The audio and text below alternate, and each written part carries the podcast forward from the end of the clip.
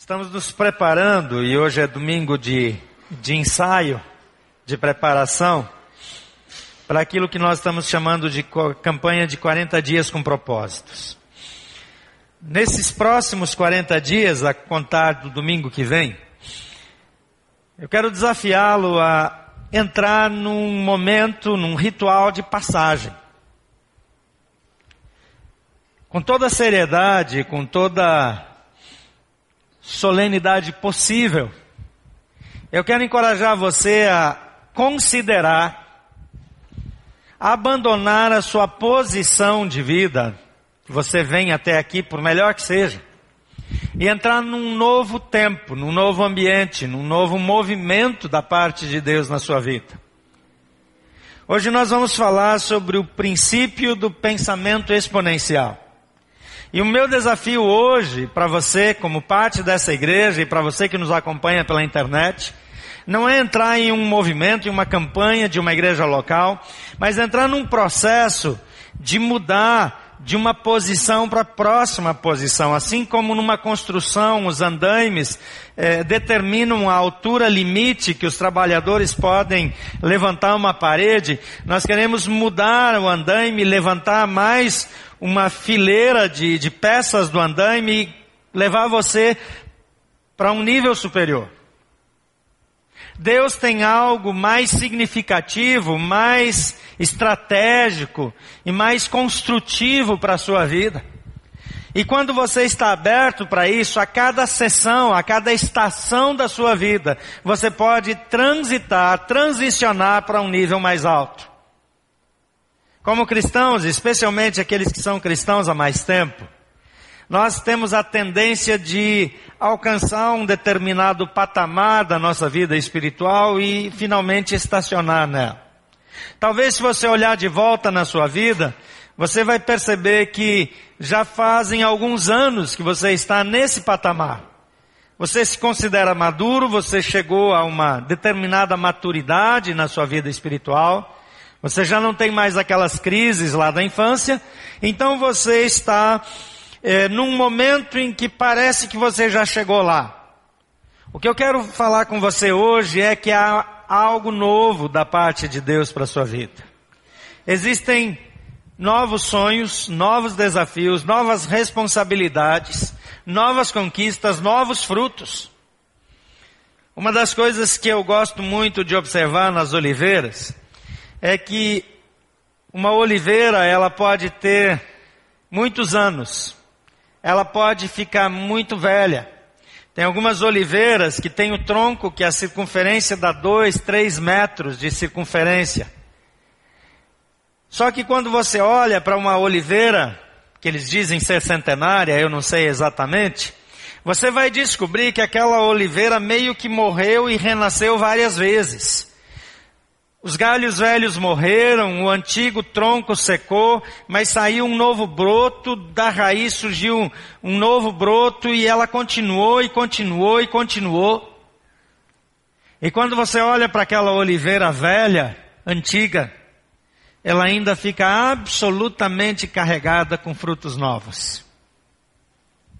Essa renovação é algo que precisa acontecer na nossa vida espiritual.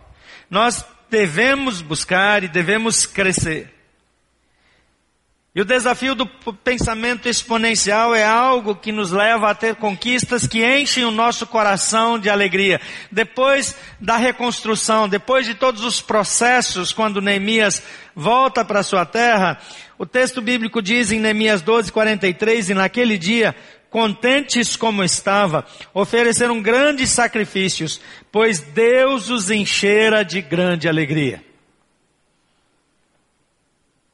O efeito das conquistas que vem de Deus o efeito do, nosso crescimento espiritual, o efeito de nos lançarmos em busca de alvos exponenciais, de posições melhores, de conquistas maiores, faz com que Deus encha o nosso coração de alegria, porque é muito diferente de uma conquista pessoal na nossa vida humana sem Deus. Muitas pessoas conquistam coisas sem Deus. Mas quando nós crescemos no nosso ministério, na nossa forma de servir, na, no alcance, no impacto da nossa influência. Quando nós realizamos mais, Deus é glorificado através da nossa vida. Então eu quero encorajar você a estabelecer alguns alvos novos. Alguns cristãos não gostam muito de alvos, porque acham que alvos não são espirituais. Acham que seria errado, por exemplo, estabelecer um alvo de batismos. Ah, queremos batizar 500 pessoas no ano. Ah, não, isso é errado, porque aí vira só números. Ah, nós queremos alcançar duas mil pessoas com a pregação do Evangelho nesse ano. Ah, isso é demais. Isso é um alvo humano. Isso é só preocupação com números. Por que é que algumas pessoas têm essa dificuldade? Interessante que a Bíblia é cheia de números. Tem até um livro com o nome de números, não é? Embora que esse livro não trata disso exatamente, mas quando você olha para o Novo Testamento, tem o número dos convertidos, tem número de batismos, tem o, os registros do crescimento exponencial da igreja. Porque para Deus cada pessoa conta. A Bíblia diz que na sua vida, no seu corpo, não cai nenhum fio de cabelos da sua cabeça sem que Deus saiba. Deus conta cada um, Deus não esquece ninguém, ninguém fica de fora, ninguém é contado como parte de uma multidão, ninguém é contado a granel. Na vida espiritual, Deus conhece você pelo nome. Ele sabe quem você é. Por que é que nós devemos pensar grande?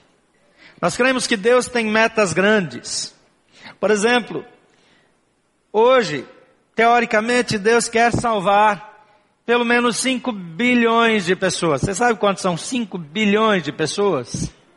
Eu também não sei, não faço a menor ideia. É mais gente do que eu sei contar, eu só sei dizer o número. Mas por que que eu digo isso? Lá em 1 Timóteo, no capítulo 2, versículo 3 a 6, diz assim, isso é bom e agradável perante Deus, nosso Salvador, que deseja que todos os homens sejam salvos e cheguem ao conhecimento da verdade. Aqui está dizendo que Deus deseja que todos os homens sejam salvos. Aqui não diz que Deus vai salvar todos os homens, não diz que isso vai acontecer, mas diz que Ele tem desejo de que todos os homens sejam salvos, pois há um só Deus e um só mediador entre Deus e os homens, o homem Cristo Jesus, o qual se entregou a si mesmo como resgate por todos, esse foi o testemunho dado em seu próprio tempo.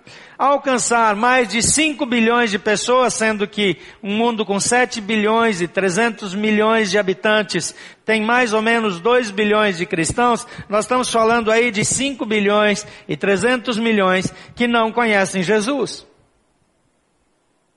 Eu não estou nem dizendo que entre esses 2 bilhões tem muito cristão nominal, que não é cristão nascido de novo. Mas se nós estamos pensando nisso, nós estamos falando de um alvo exponencial. Deus é um Deus de alvos exponenciais.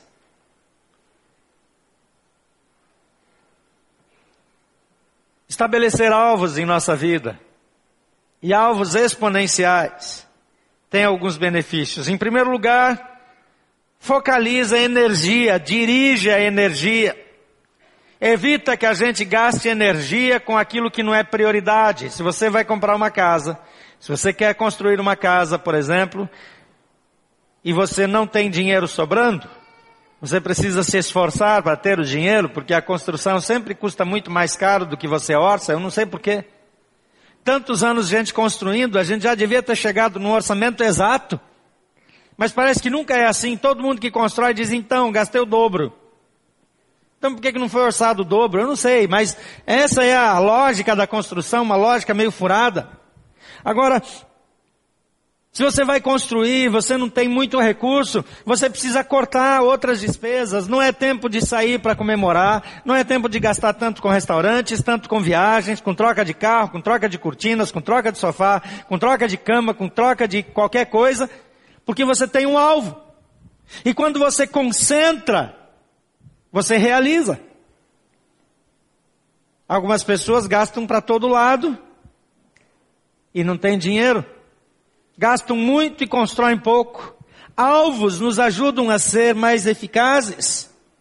Alvos nos ajudam a estabelecer as prioridades. Mas o alvo tem alguns valores. Em primeiro lugar, simplificam o processo da tomada de decisão. Como eu disse, se o alvo é construir uma casa, e Eu estou pensando em comprar um carro a mais para a família. Então nós vamos sentar e conversar e dizer, bem, nossa prioridade agora não é ter um carro a mais, a nossa prioridade é fazer a construção. Então isso ajuda a decidir. Não é porque é ruim ter mais um carro, mas porque agora nossa prioridade é essa. Os alvos trazem segurança. A gente sabe para onde está indo. Quando você vê o processo evoluindo, você vai ficando mais tranquilo, mais seguro, mais confortável, mais desafiado. Os alvos também provêm um sistema de medida nós podemos mensurar, nós podemos saber em que etapa nós estamos. Estamos no fundamento da construção, agora estamos levantando as paredes, agora colocando o telhado, agora começou a fase de acabamento, que é a parte mais dolorosa de uma construção. E talvez não tenha dinheiro para fazer o acabamento da casa toda ao mesmo tempo, então você vai começar por algum lugar, pelo quarto, pelo banheiro, pela sala, mas você não bota um, um piso, uma peça no banheiro, outra peça na sala, outra peça no quarto. Você coloca, começou no banheiro, você termina o banheiro. Depois talvez você vai para o corredor na frente do banheiro, e quem sabe depois para o quarto, e depois para a cozinha, e, e passo a passo, os alvos ajudam você a orientar-se, a dar passos efetivos a saber em que fase você está. Os alvos apontam para necessidades, fatos, informações, conhecimento para atingir o potencial máximo. Nossa cidade passou a ser a terceira maior cidade do país em população. O último censo revela que Brasília só fica atrás agora de Rio de Janeiro e São Paulo, passou em população Belo Horizonte, que era a terceira maior cidade do Brasil. Isso nos dá uma clareza de quantas pessoas nós temos aqui. Quando a gente vê os números exatos e nós começamos a olhar para essas pesquisas e ver o número de cristãos, então nós somos desafiados porque nós temos mais de um milhão e meio de pessoas que não conhecem a Jesus morando na nossa área. É muita gente. É muita gente.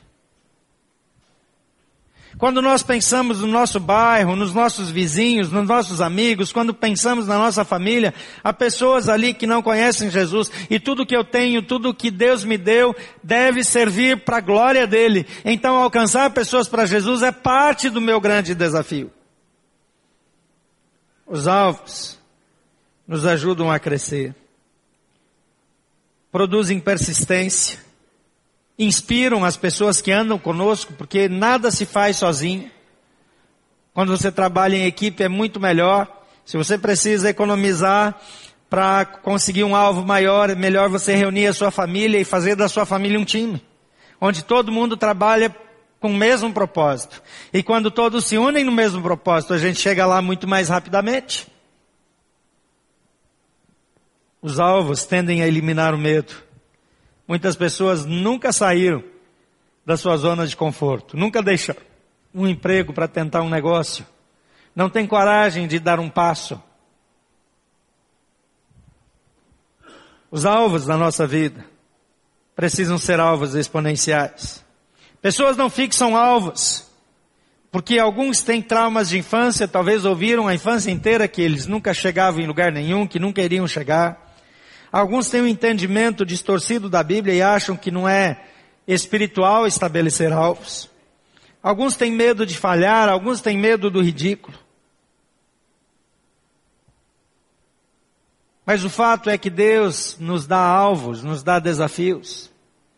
Jesus chama os seus discípulos e diz: Agora eu vou espalhar vocês, vocês vão andar, em, vão entrar em várias cidades. E ele dá tarefas claras para que eles façam coisas que nunca haviam feito. Mas eles crescem nesses desafios. De tempos em tempos nós somos desafiados a dar passos ousados que nos levem mais longe, que nos façam avançar, que nos desafiem a termos uma performance melhor, fazer cursos novos, assumir responsabilidades novas. Agora, se você quer fixar alvos, em primeiro lugar, sonhe grande, sonhe exponencialmente. Às vezes nós traçamos alvos possíveis na nossa vida. Eu quero lembrar você que a Bíblia diz que sem fé é impossível agradar a Deus. O seu alvo, ele precisa ser tão grande, tão impossível, que só vai ser alcançado se Deus fizer um milagre. Se você pode alcançar o seu alvo com seus recursos, com seu planejamento, só com seu esforço, o seu alvo não requer fé. Se ele não requer fé, ele não agrada a Deus, porque sem fé é impossível agradar a Deus. Mas nós não gostamos de viver pela fé, porque é meio perigoso. A gente fica em dúvida se as coisas vão dar certo. A gente não controla Deus. A gente não consegue dar um comando e Deus fazer um milagre. A gente não aperta um botão e o milagre aparece. A gente depende de algo que nós não podemos controlar. E depender de algo que nós não controlamos é o grande desafio da nossa vida. Porque Deus nos chamou para vivermos pela fé. Eu não sei quanto tempo faz que você não leva uma pessoa a Jesus pessoalmente. Eu tenho a sensação que uma grande parte de nós nunca ajoelhou com alguém e orou junto com essa pessoa e a pessoa entregou a vida para Jesus. Eu quero dizer que eu desconheço prazer maior.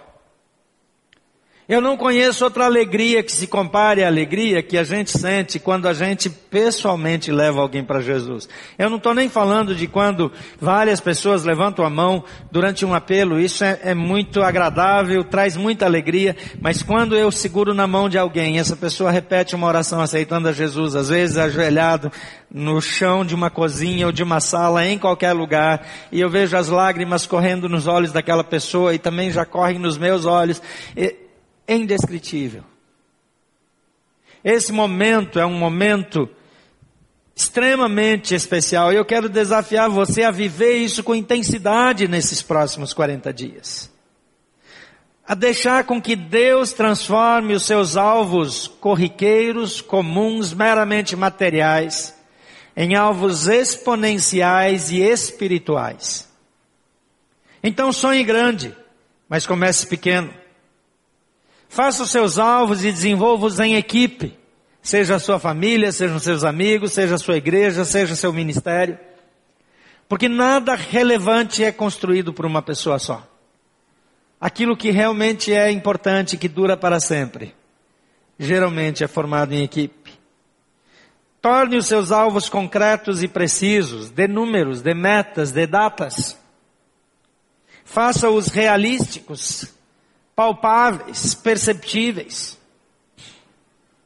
Pense nos alvos, baseados em seu próprio comportamento mais do que no comportamento dos outros. E acompanhe o desenvolvimento avaliando sempre. Pode ser necessário fazer ajustes de curso. Nós temos alguns alvos para essa campanha. Um dos alvos para essa campanha é que nós tenhamos pelo menos o dobro de pequenos grupos a partir é, desse processo e dessa experiência. Nós temos vários membros da igreja que ainda não fazem parte de um pequeno grupo. Então, meu alvo pessoal é encorajar para que a gente chegue a pelo menos 90% de toda a membresia num pequeno grupo. Porque os grupos são lugar de crescimento, de pastoreio e de bênção. Então, meu alvo pessoal é ver 90% dos membros dessa igreja participando de um pequeno grupo. Também eu quero propor que você tenha o alvo de encontrar uma pessoa amiga. Você sabia que 40% de todas as pessoas, na verdade é quase 60%, eu sempre estou falando isso errado, quase 60% de todas as pessoas que chegam para Jesus, no Brasil, chegam para Jesus através do relacionamento de uma pessoa da família ou de um amigo próximo.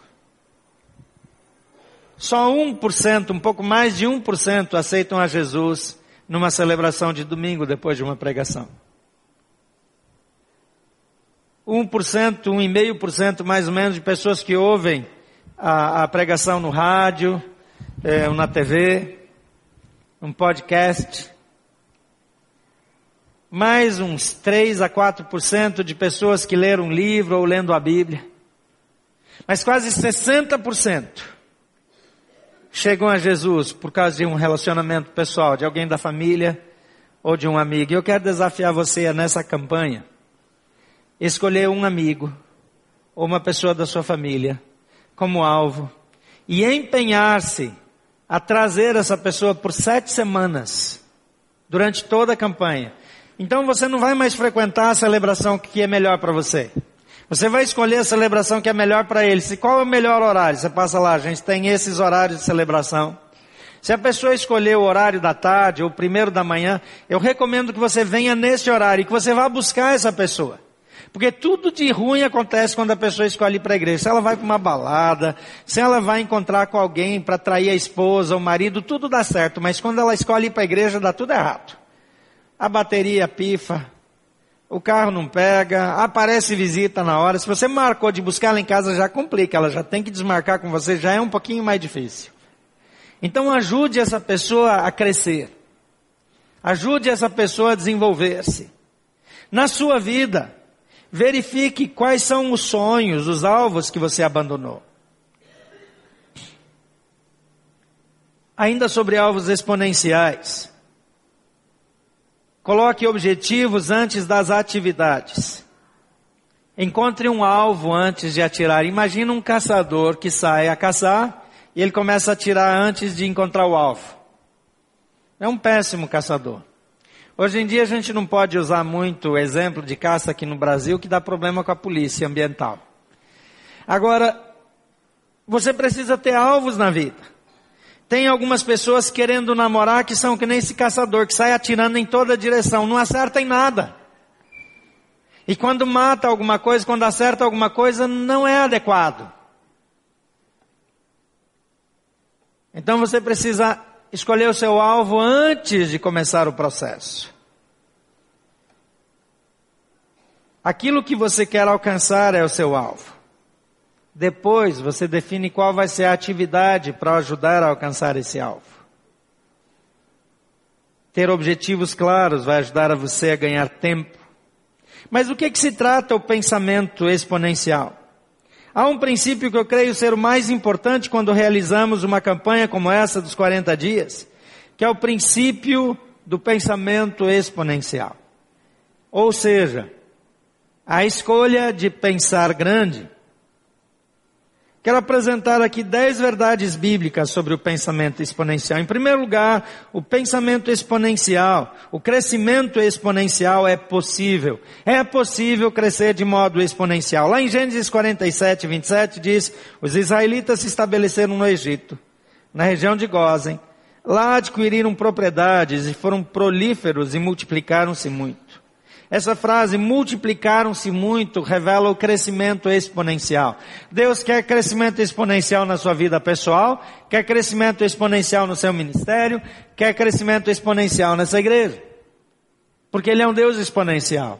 Então Ele traz a motivação do crescimento exponencial para as nossas vidas. Em Êxodo, no capítulo 1, nós lemos que os descendentes de Israel tiveram muitos filhos e netos. De fato, multiplicaram-se tão rapidamente que logo encheram a terra.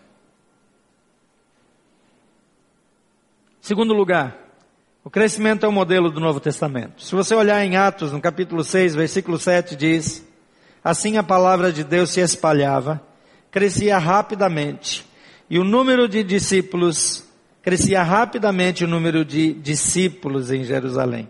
Eles não apenas tinham um acréscimo de algumas pessoas toda semana, mas eles se multiplicavam. É completamente diferente fazer soma e multiplicação. 10 mais 2 são 12 só. Mas 10 vezes 2 são 20. E se fosse 10 vezes 10, era melhor ainda. Mas 10 mais 10 é só 20, mas 10 vezes 10, você chega a 100 e assim por diante. Deus não fala conosco em termos de soma, mas em termos de multiplicação. Quando cada pessoa alcança mais uma, nós simplesmente dobramos. Quando nós nos multiplicamos, nós glorificamos a Deus. Quando na nossa vida os nossos alvos são exponenciais, nós falamos em multiplicação. Multiplicação de recursos, multiplicação de oportunidades, multiplicação de pessoas. Em terceiro lugar, o crescimento exponencial honra a Deus. Em Isaías 26, 15, diz assim: Fizeste crescer a nação, Senhor. Sim, fizeste crescer a nação. De glória te revestistes. É interessante que o crescimento foi da nação de Israel, do povo de Deus, mas a glória foi de Deus. Se uma igreja cresce exponencialmente, ela glorifica a Deus, não aos seus membros, não à sua liderança, mas a Deus. Quando nós temos alvos na vida, quando você usa seus recursos para a glória de Deus você cresce mais, não é você que é glorificado, mas Deus é glorificado através da sua vida. Hoje um grupo de pessoas está embarcando para a Índia. Sai em horários diferentes daqui, a Tuca está em Belo Horizonte, ela foi para lá para pregar numa igreja, fazer algumas palestras. Daqui mais algumas horas ela pega um avião, vai para Guarulhos, onde o grupo vai se reunir, algumas pessoas saem daqui às duas, outras às seis, mas todo mundo embarca junto lá em São Paulo. Mais tarde, vão até Dubai, de Dubai vão voar direto para Calcutá, onde nós temos nosso projeto ali na região de Calcutá. Algumas dessas pessoas são pessoas bem simples, que não estão acostumadas a viagens internacionais, mas que se superaram e decidiram ir logo lá para o outro lado do mundo, não só para fazer uma viagem, mas para usar a sua influência de maneira exponencial. Esse grupo vai para fazer treinamento e para multiplicar recursos naquela terra. Nós estamos orando pela compra de um terreno lá que vai ser a base de um projeto muito maior e provavelmente esse terreno será comprado nos próximos dias, por uma razão bem simples. Porque nosso Deus sempre nos dá tudo o que nós precisamos para fazer a obra dele. E o crescimento exponencial honra a Deus. Em quarto lugar, o crescimento exponencial chama a atenção do mundo sem fé. Êxodo capítulo 1, versículo 9, nós temos a reação daqueles que não eram servidores do Deus Altíssimo dizendo: Vejam, o povo israelita agora é numeroso e mais forte do que nós. Quando nós lemos esse texto, nós vemos que os egípcios temiam o povo de Israel e os oprimiam por causa do seu temor. Mas quanto mais eles oprimiam, mais aquele povo crescia e se tornava forte. Em Atos 5, 28, nós lemos: Vocês encheram Jerusalém com a sua doutrina em Atos 17, 6 diz: Esses homens que têm causado alvoroço no mundo chegaram também aqui. Quando nós olhamos para os nossos desafios e olhamos aqui para quase 2 milhões de pessoas que não conhecem a Jesus Cristo, não deveríamos ter desejo de que essas pessoas ouvissem falar daquilo que Deus está fazendo aqui de causar um rebuliço, de causar até preocupação.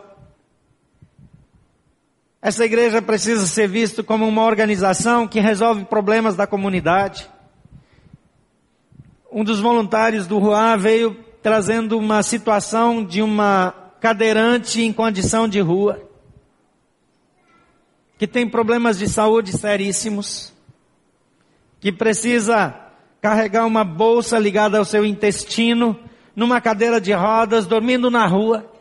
E toda vez que uma organização, um grupo chega e ela pede ajuda e diz eu quero deixar o crack, eu quero sair da rua, não tem para onde levar porque as, os centros de recuperação não querem receber uma pessoa com esse problema.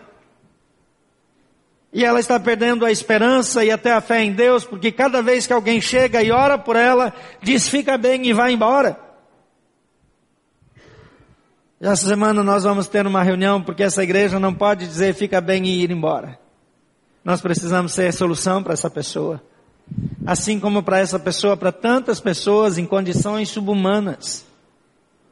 Ser a resposta para as crianças que sofrem em condição de vulnerabilidade. Outro dia, Tuca foi levar a moça que duas vezes por semana vai na nossa casa para ajudar na limpeza. Deu uma carona e foi até a casa dela levar algumas coisas. Ela voltou com um relatório que ela mora num barraco feito de madeirite, sem nenhuma condição. Vive em condições absolutamente subhumanas. E nós já desafiamos um grupo para nos ajudar e queremos construir uma casa decente, colocar ela num lugar organizado, ativo Porque Deus coloca desafios na nossa vida tangíveis, mas exponenciais. Algo que eu não posso resolver sozinho, eu posso juntar com mais alguns e juntos nós podemos ser a solução. Deus quer que você seja a solução para problemas reais no mundo real, mas que só vão ser alcançados adequadamente se Jesus fizer um milagre. Em quinto lugar, o crescimento exponencial é feito por Deus. Em Deuteronômio 1:10 diz o Senhor, o seu Deus, os fez multiplicar-se de tal modo que hoje vocês são mais numerosos do que as estrelas do céu. É Deus quem dá o crescimento. Paulo diz que um semeia, outro rega, mas Deus dá o crescimento. As grandes coisas que Deus quer fazer na nossa vida precisam partir de um coração disposto a ver milagres. Deus decidiu abençoar essa igreja e você faz parte dela. Esse é um tempo especial, um momento especial e que Deus quer usar a sua vida e a minha vida para tocar pessoas que não conhecem a Jesus. Em Gênesis 26, 12, nós lemos que Isaac teve uma colheita absurda, grande, impressionante. Diz que Isaac formou lavoura naquela terra e no mesmo ano colheu a cem por um, porque o Senhor o abençoou. A bênção de Deus. E o princípio da semeadura é um princípio bíblico que vale para todas as coisas. Nós semeamos 10%, mas colhemos 100%.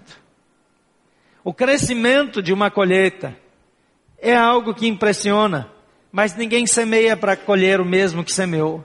Semeia para esperar mais do que semeou. E nós somos a semeadura de Deus nesse mundo.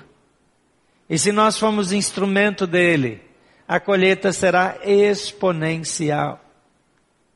Por isso essa igreja precisa crescer, o seu pequeno grupo precisa crescer, você precisa crescer, os seus sonhos precisam ser maiores e mais desafiadores, a sua atuação precisa ser maior. Crescimento exponencial faz Deus sorrir. Mateus 25, 23 diz: O Senhor respondeu: Muito bem, servo bom e fiel. Você foi fiel no pouco, eu o porei sobre o muito. Venha e participe da alegria do seu Senhor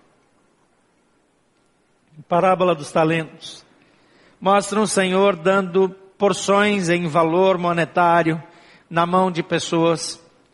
E Jesus está ilustrando isso dizendo que Deus colocou valores em você. Deus te deu recursos, Deus te deu bens, Deus te deu capacidades. Que se você usá-las para multiplicar o que Deus te deu, você será honrado por Deus, trará alegria ao coração de Deus e receberá desafios ainda maiores. Alguns de nós, ao olhar para o passado, veem que no passado fizeram coisas mais estratégicas e mais importantes. E alguns justificam isso pela idade, alguns pela idade mais avançada e dizem: olha, Antes eu era mais útil, eu, tinha mais energia, eu tinha mais condições. Agora eu estou velho, estou deixando para os mais jovens. Uma vez ouvi o Dr. Reinhard Bronk dizendo: é no fim da pista que o avião decola. No fim da vida, você faz o seu voo mais alto, mais estratégico, alcança sua maior velocidade, a sua posição mais estratégica. Então não tem idade limite para a gente desacelerar. Você é escolhido por Deus com sua experiência, com a sua caminhada. Você tem grande experiência para causar grande impacto. Os jovens não têm a mesma experiência, têm mais energia, podem dedicar mais tempo, conseguem produzir muito, mas em todas as estações da vida Deus quer nos usar de modo exponencial. Não existe o tempo em que nós seremos menos usados se nós estivermos nas mãos de Deus. Deus recompensa aquele que se dedica a Ele. Deus trabalha para o bem daqueles que o amam. A recompensa pelo crescimento exponencial é um serviço maior, é uma responsabilidade maior e um galardão ainda maior no céu. Em oitavo lugar, a única barreira ao crescimento exponencial é a nossa própria falta de fé. Algumas pessoas podem ouvir isso e dizer, ok, tudo bem, vão lá, façam o que vocês quiserem. Porque a sua resposta depende de você. Em Marcos 6,52, nós vemos Jesus entristecido, porque as pessoas não haviam entendido o milagre dos pães, eles só estavam interessados em comer sem precisar trabalhar. O versículo diz: Não tinham entendido o milagre dos pães e o coração deles estava endurecido. A Bíblia diz que quando Jesus fez o milagre da multiplicação dos pães, lembrem-se que é um crescimento múltiplo, a multiplicação. Ele não apenas aumentou um pão aqui ou ali, mas ele fez um crescimento exponencial de pães e peixes. Mas a Bíblia diz que eles não entenderam o significado. E de fato a Bíblia diz que por causa da falta de fé daquele povo, Jesus não podia fazer outros poderosos milagres entre eles, exceto impor as suas mãos sobre algumas poucas pessoas e curá-las. E ele ficou admirado da falta de fé daquelas pessoas. A Bíblia diz que Jesus quando volta para sua cidade, não pôde realizar senão alguns poucos milagres por causa da incredulidade do coração daquelas pessoas. Sempre é a falta de fé que impedem os milagres.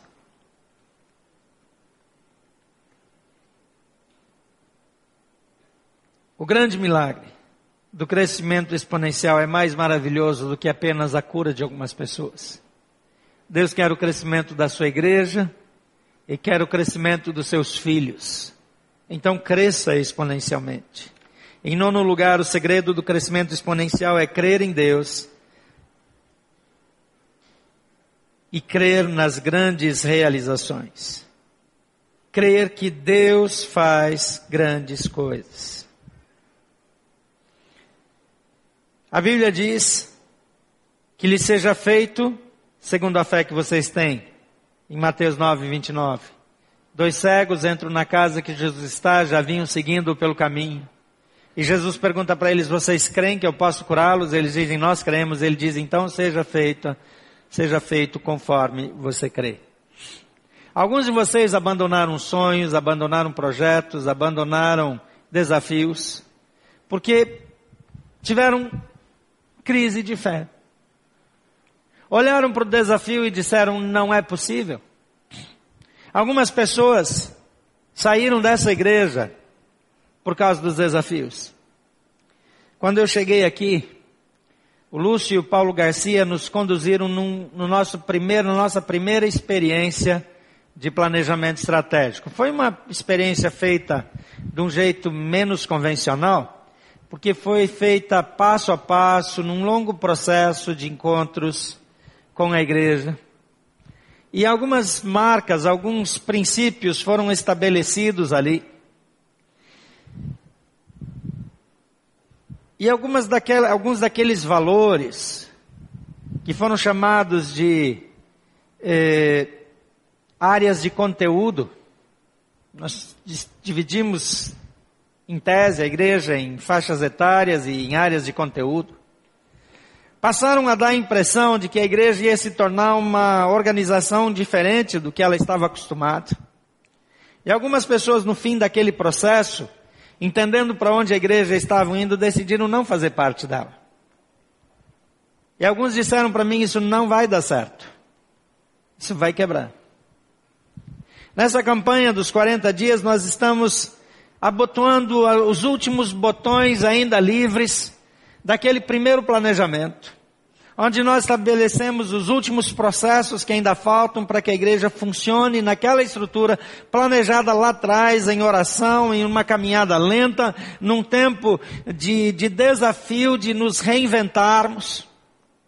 Quando eu mal conhecia a igreja, a igreja mal me conhecia, não sabia se podia confiar ou não nessa liderança. Mas naqueles dias, homens emprestaram a sua autoridade, a sua credibilidade para que essa igreja começasse a sonhar, pelo menos a partir da liderança. Alguns desses homens estão aqui. Outros que nos ajudaram a escrever aquelas declarações de fé naqueles dias já abandonaram, já foram embora. Alguns até acharam que aquilo foi abandonado, porque não conseguiam ver na caminhada que efetivamente aqueles planos originais estavam sendo implementados passo a passo. Mas nunca desistimos daquelas metas que foram estabelecidas ali. E hoje estamos chegando praticamente à consumação de todo aquele planejamento. Um tempo em que começamos a ver milagres de Deus, onde temos multiplicação de celebrações, há poucas semanas multiplicamos a celebração em Águas Claras. Daqui uns dias nós vamos ter um espaço aqui para 1.200, 1.500 pessoas no mesmo auditório ao mesmo tempo. Cremos que o tempo está chegando. E por isso nós precisamos crer que um Deus exponencial nos leva em desafios exponenciais. Nos leva mais longe, nos leva para realizar coisas que antes eram só um sonho.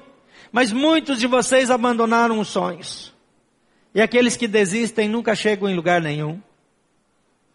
Talvez alguns dos que nos abandonaram naquele tempo já estão a ponto de abandonar a sua nova igreja também. Porque Deus quer cumprir algo maior e melhor nas nossas vidas e quando nós avançamos, Ele nos leva a grandes coisas.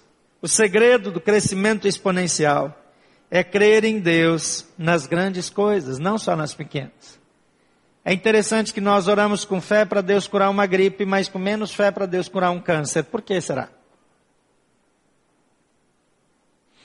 A pessoa está com câncer, então nós oramos para Deus consolar a família. A pessoa está com resfriado, a gente ora para ela ser curada. Porque o resfriado, com sete dias, vai passar, com oração ou sem oração. A gente já sabe a resposta. Nós precisamos mudar nossa maneira de crer, a nossa maneira de avançar, nossa maneira de nos portarmos. Nós precisamos ser mais ousados. Precisamos ser mais corajosos. Em décimo lugar, o crescimento exponencial começa com um pensamento exponencial. Ouça esse versículo de Isaías 54, 2 e 3. Na verdade, são dois versículos. Alargue bem o lugar da sua tenda. Estenda bem as cortinas da sua tenda. Aqui ele está falando em ampliar em alargar, em alastrar. E continua, não impeça, estique as suas cordas, firme bem suas estacas, pois você se estenderá para a direita e para a esquerda. Isso é um pensamento exponencial. Esse é um exercício de fé. Eu começo a fazer algumas coisas. Quando eu estou propondo que nós dobremos o número de pequenos grupos, eu estou crendo que Deus vai mandar tantas pessoas novas que nós vamos precisar o dobro de casas para receber tanta gente. Quando eu começo a pensar que nós precisamos multiplicar pequenos grupos, eu estou pela fé preparando a igreja para que ela dobre de tamanho. Para que de dois mil e tantos membros a gente vá para quatro mil e tantos membros, para que de três mil e tantos frequentadores a gente vá para seis mil e tantos, para que de três campos que nós temos hoje a gente amplie para seis e depois para doze e depois para vinte e quatro, porque Deus é um Deus exponencial. Ele não está preocupado com um projeto mesquinho pessoal, ele está preocupado com o desenvolvimento da sua igreja, dos seus discípulos, com o seu desenvolvimento individual, nas suas potencialidades, Deus quer usá-lo. Tem muitos que deveriam estar liderando, inspirando, que estão sentados, que não estão usando as suas capacidades, que não estão usando os seus dons, pessoas com habilidades extraordinárias dadas por Deus, estão hoje num processo de desânimo. Mas Deus quer usar quem você é, o que você é, o que você tem, para realizar a grande obra dele de modo exponencial. Em Abacuque capítulo 3, versículo 2, tem um texto que marcou a minha vida para sempre. A oração do profeta Abacuque é, Senhor, eu ouvi falar na sua fama, eu tremo diante dos seus atos. Senhor, realiza de novo em nossa época, em nosso tempo as mesmas, mesmas obras. Faze-as conhecidas em nosso tempo. Você crê que seu Deus é o mesmo Deus de sempre? Então você precisa crer que Ele é capaz de fazer as mesmas coisas que fez no passado. Faz sentido para você? Deus quer nos levar mais longe. Então eu quero desafiá-lo a orar nesse tempo, para que Deus use os próximos 40 dias para implementar, desenvolver a sua fé. Para que você seja mais ousado, para que você seja mais cheio de Deus. A palavra entusiasmado, traduzida literalmente, significa cheio de Deus. O entusiasmo é encher-se de Deus, de esperança, de alegria, de fé, de coragem, para influenciar e liderar outros. Quero desafiá-lo a reencontrar seus sonhos perdidos, os projetos engavetados. Quero encorajá-lo a dispor-se a ser um instrumento de Deus. E eu tenho dois desafios bem específicos. Em primeiro lugar, eu quero encorajá-lo a levar um livro como esse, o livro Uma Vida com Propósitos. Esse livro, ele tem algo especial de Deus, não só por ter 60, talvez 70% de tudo que está escrito nele serem textos bíblicos. Isso é algo que já é diferente de qualquer outro livro. Mas esse livro ele ficou entre os livros mais vendidos em mais de 80 países por mais de 10 anos. Chegou um tempo que a venda caiu. Aí aconteceu um negócio interessante que um, um prisioneiro violentíssimo, conhecido em todos os Estados Unidos, fugiu da prisão. E a cidade dele foi colocada em toque de recolher. A polícia recomendou que as pessoas entrassem em casa, trancassem as portas, pelo perigo que representava aquele homem. Uma moça cristã chegou em casa depois do trabalho e quando ela entrou no seu apartamento, encontrou com ele. O rosto dele era conhecido porque estava em todas as telas de TV, na internet.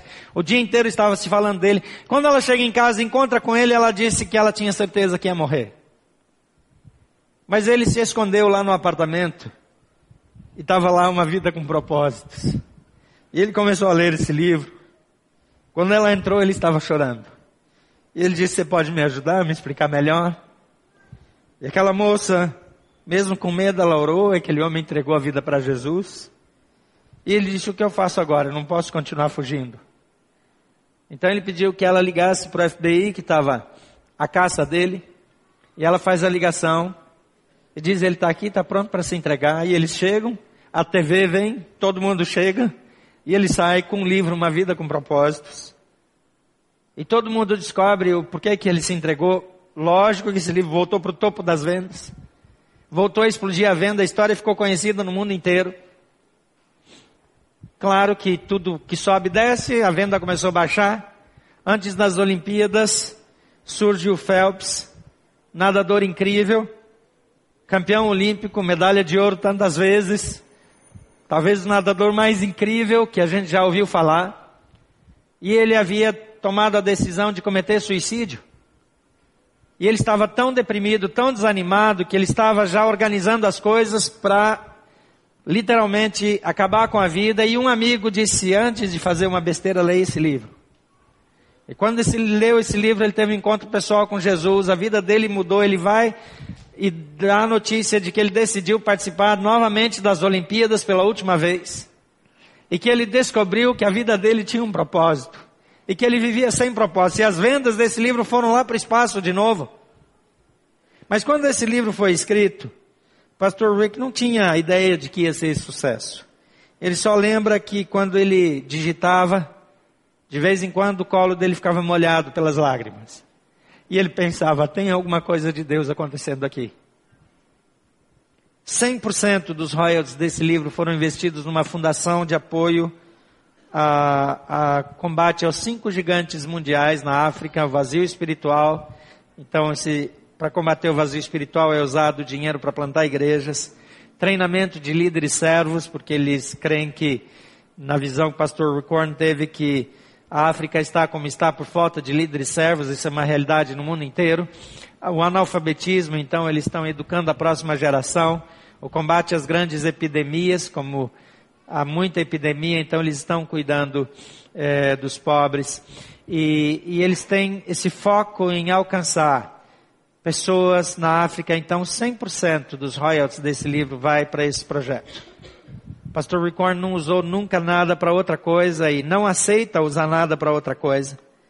Então, primeiro eu quero encorajar você a comprar esse livro. Se você já tem, é, você pode usar o antigo, mas esse livro tem dois ou três capítulos novos, escritos recentemente pelo pastor Rick Warren. Foi feita uma boa revisão. Eu vou começar com o livro novo, porque eu gosto de fazer anotações. Mas eu quero encorajar você a levar mais um. Então você comprar dois desses livros. E esse livro eu gostaria que você desse para uma pessoa especialmente próxima a você que não conhece Jesus, ou que abandonou a fé e está longe de Deus. Pessoas precisam encontrar o seu propósito na vida. E se cada um de nós sair daqui e orar por uma pessoa e, e, assumir o compromisso com Deus de que eu vou orar por alguém e eu vou trazer essa pessoa durante toda essa série, vou desafiar essa pessoa a fazer uma leitura todos os dias, é, é uma leitura por dia, curta. E você pode trocar um WhatsApp com ela todos os dias e trabalhar isso intencionalmente. E você vai ver uma pessoa tendo a sua vida transformada.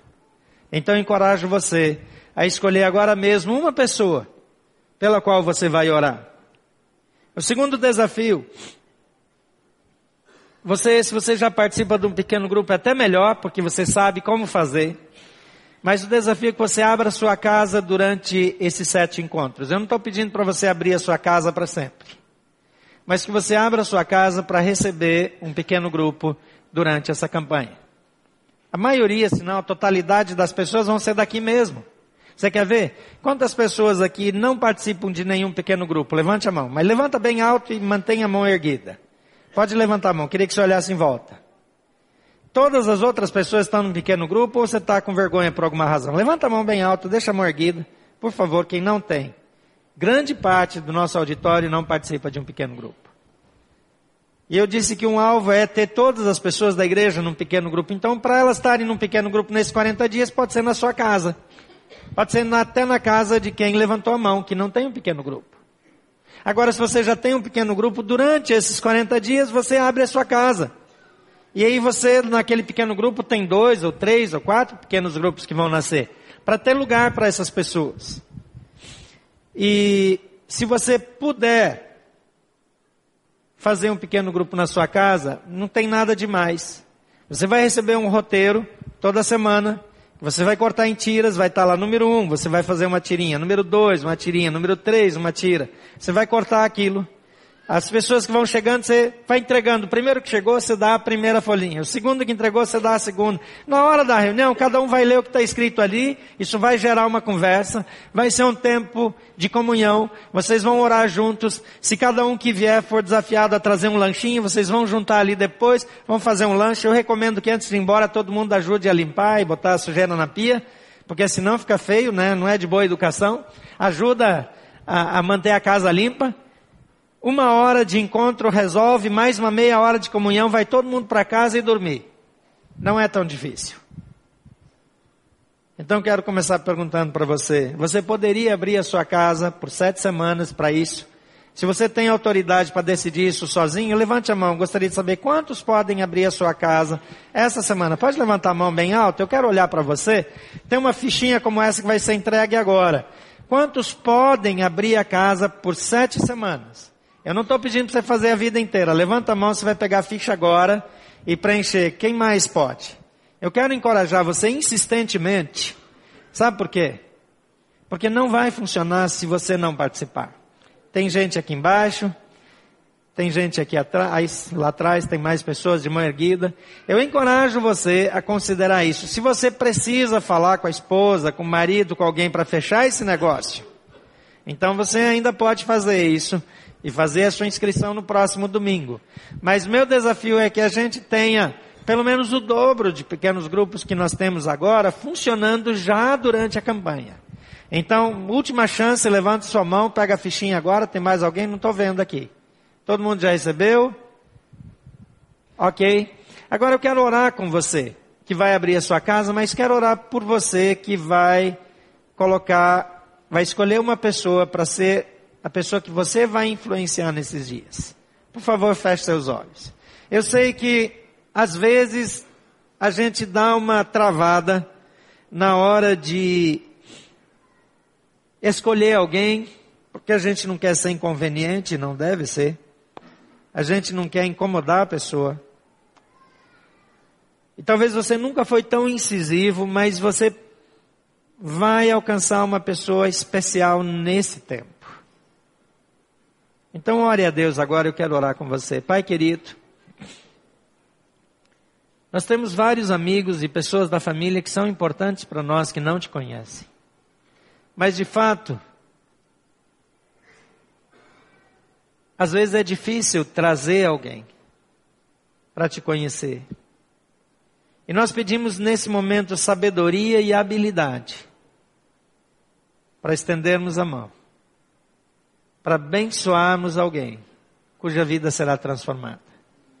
Ajuda-nos a sermos instrumento abrindo nossa casa e especialmente interagindo e trazendo alguém para que conheça a Ti e para que viva nos Teus propósitos.